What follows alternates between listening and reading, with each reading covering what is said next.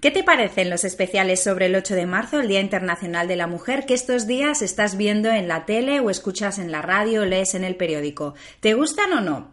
Hoy en el episodio 23 del podcast te hablo sobre la prensa y el 8 de marzo y el tratamiento que le dan los periodistas a una jornada como esta.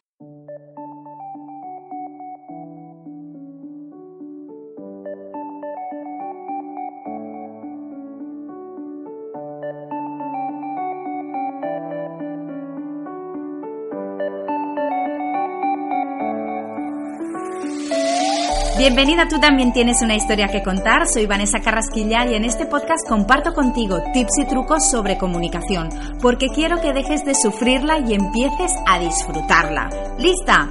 ¡Empezamos!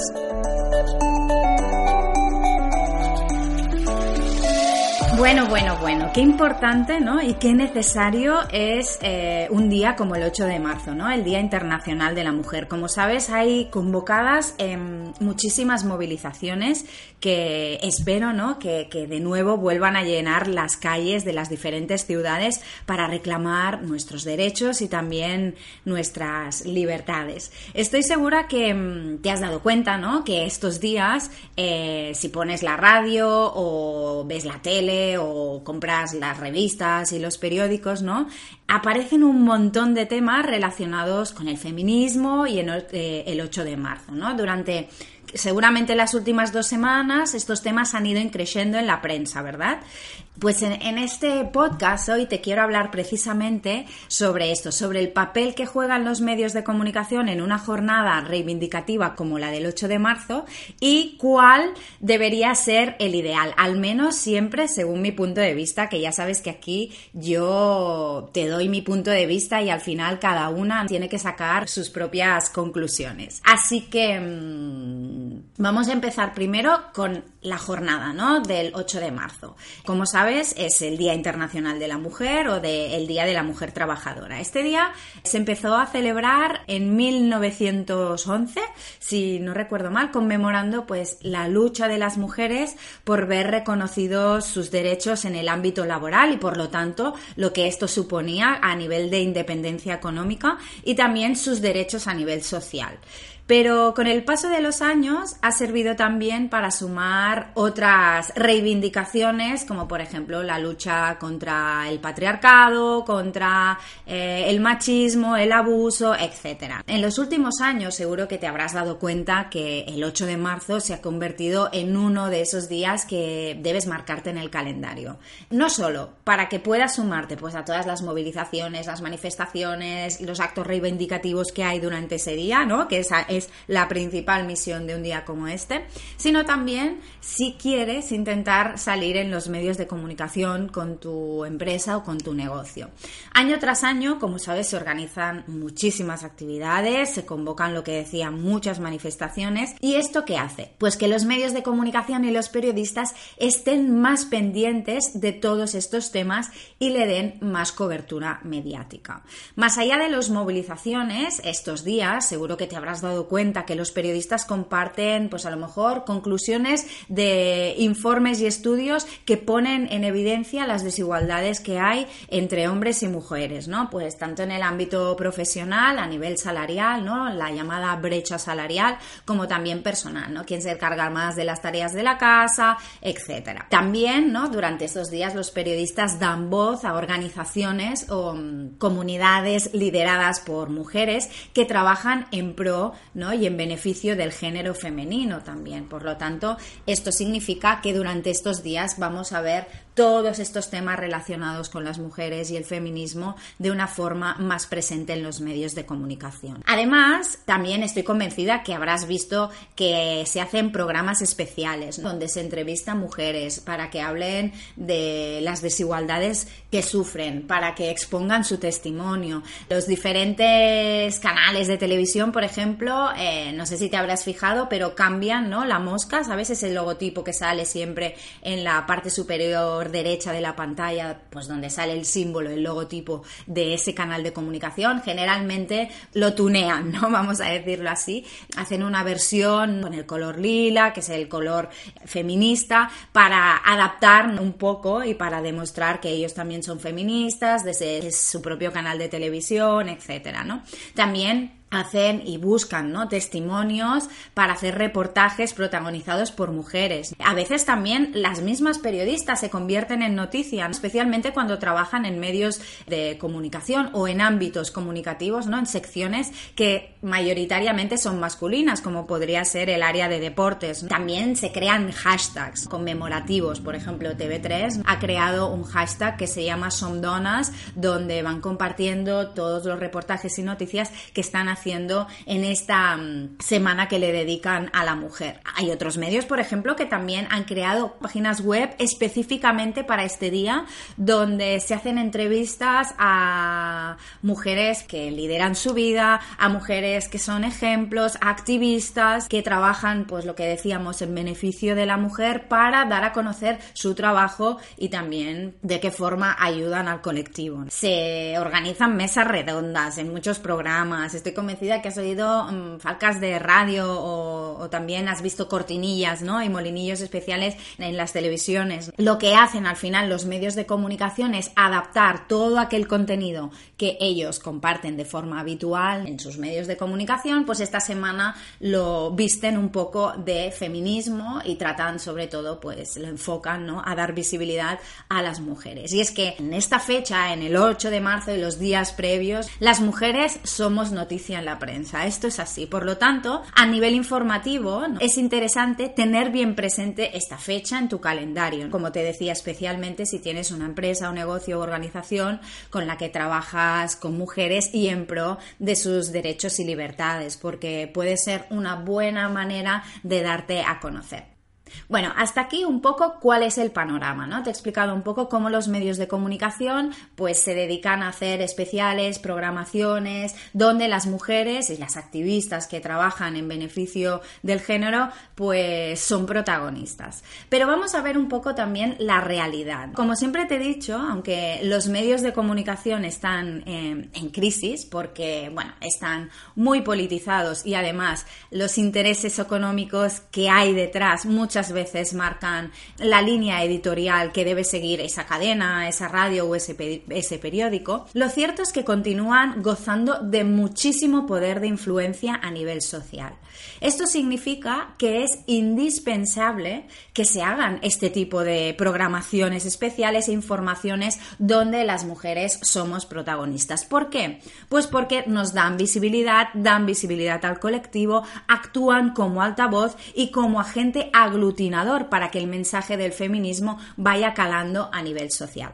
Ahora bien, yo que trabajo directamente con los periodistas de los medios de comunicación, que les envío notas de prensa proponiéndoles temas, no solo durante el 8 de marzo, sino durante todo el año en el que mm, las mujeres son protagonistas a través de sus proyectos, etcétera, tengo una visión un poco diferente de todas estas programaciones especiales que se hacen. Aunque creo que son súper necesarias y se tienen que hacer sí o sí, porque realmente el colectivo de las mujeres o las mujeres necesitamos visibilidad en los medios de comunicación, al final que esta información se concentre solo en el 8 de marzo no deja de ser una campaña puntual vinculada a un momento muy concreto del año.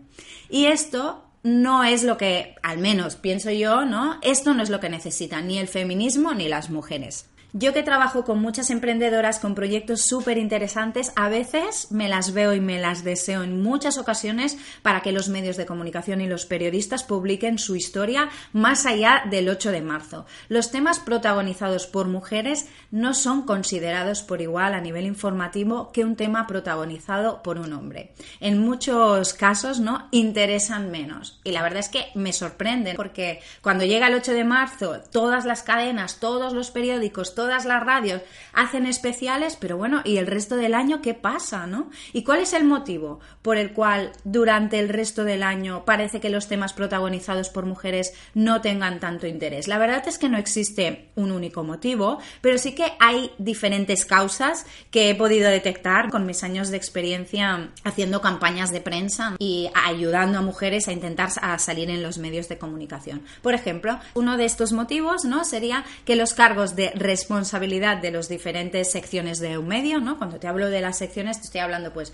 de política, de economía, de cultura, de sociedad, etcétera, ¿no? los jefes de sección de cada una de estas áreas están generalmente ocupados por hombres. Es verdad que cada vez hay más mujeres y por lo tanto esto ya está empezando a cambiar. Pero bueno, esto es algo a tener presente también. Otra de las causas que podría influir al hecho de que los eh, medios de comunicación no publiquen tantos temas femeninos, más allá del 8 de marzo, podría ser que los temas protagonizados por mujeres tienen muchas veces un enfoque más emocional y más vinculado al crecimiento personal, al que todavía la prensa generalista no da mucha cabida, pues en sus páginas o en, los diferentes espacios que puedan tener. Y otra causa, por ejemplo, podría ser una cuestión de educación y tradición de los periodistas. Así que bueno, nos toca hacer muchísimo trabajo todavía en este sentido para que la mujer tenga una presencia constante en los medios de comunicación. ¿Qué es lo que me gustaría a mí? ¿Qué me encantaría que sucediera? Pues a mí me gustaría que los periodistas un poco se comprometieran a mirar con otros ojos estos temas donde hay una mujer detrás. No buscamos ser reconocidas solo en los días de celebración, ¿no? Y no me ves, pero estoy haciendo celebración así entre comillas, porque bueno, el 8 de marzo, más que un día de celebración, es un día de reivindicación. Entonces, no queremos que solo se nos reconozca y se nos dé visibilidad ese día. No nos sirve que los medios pues hagan especiales, creen hashtags y entrevisten a más mujeres estos días. ¿Por qué? Porque lo que queremos es más presencia en los medios de comunicación durante todo el año. Eso sí, siempre y cuando nuestra propuesta pues, sea de interés informativo, sea noticiable y aporte a nivel social. Eso está clarísimo. Igual que cualquier proyecto que esté liderado por un hombre, ¿no? No queremos favores de visibilidad, ninguno tampoco. Queremos que se nos escuche por igual y tener las mismas posibilidades que los hombres al final para poder salir en los medios y que estos nos hagan altavoz de nuestro mensaje y de nuestro proyecto. Bueno, como ves, hoy me ha salido un episodio del podcast un poco em, reivindicativo y, intenso también, pero ya se trata de eso. Yo creo que el 8 de marzo, al menos en mí y quizá también en ti, despierta esa necesidad de decir las cosas, de plantearlas, de ponerlas sobre la mesa para que puedan cambiar, porque hay veces que hay gente que ni las ve y por lo tanto si no las explicamos, si no las compartimos, será muy difícil que puedan llegar a cambiar. Pero la verdad verdad es que necesitaba compartirlo contigo para que sepas que también en los medios de comunicación se dan prácticas que se pueden mejorar y que necesitan de la implicación y la concienciación de los y las periodistas. Yo, igual que el año pasado, el viernes volveré a hacer huelga y participar en todas las actividades que se organicen en Barcelona. La verdad es que por fin, no sé si a ti también te pasa, pero siento que algo está cambiando de verdad. Algo muy profundo y sobre todo en la mentalidad de las mujeres, que creo que es fundamental para realmente poder conseguir ¿no? Em, todo aquello que nos propongamos. Me gustaría también que me contaras cómo vas a, a, vivir tú este día, si vas a participar de las eh, movilizaciones que hay previstas o no, y también que me expliques, ¿no? que me des tu opinión sobre qué piensas sobre los medios de comunicación, sobre estos especiales que estos días pues inundan ¿no? las pantallas, la radio, los periódicos. ¿Te gustan, no te gustan, crees que son necesarios, ¿no? Te animo a compartir pues tu visión eh, conmigo en mi blog en www.vanesacarrasquilla.com. Allí encontrarás un artículo precisamente que se llama eh, La prensa y el 8 de marzo, donde en el apartado de comentarios me gustaría charlar contigo ¿no? y conocer de primera mano cuál es... Em, tu visión y tu pensamiento respecto a todo esto que te he contado. Te dejo en la descripción del podcast el enlace directo a este artículo por si quieres ir allí, eh, darme tu opinión y explicarme cómo vives tú todo esto y también para generar debate porque al final se trata de compartir y de crecer juntas. Gracias por escuchar el podcast y te veo en el blog.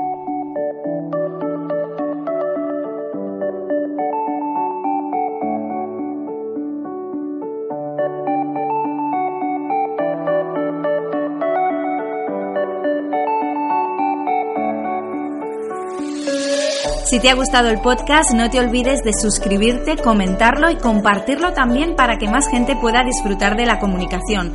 Te espero con más contenidos en vanessacarrasquilla.com y en Instagram, porque no te olvides que tú también tienes una historia que contar y ha llegado el momento de empezar a hacerlo.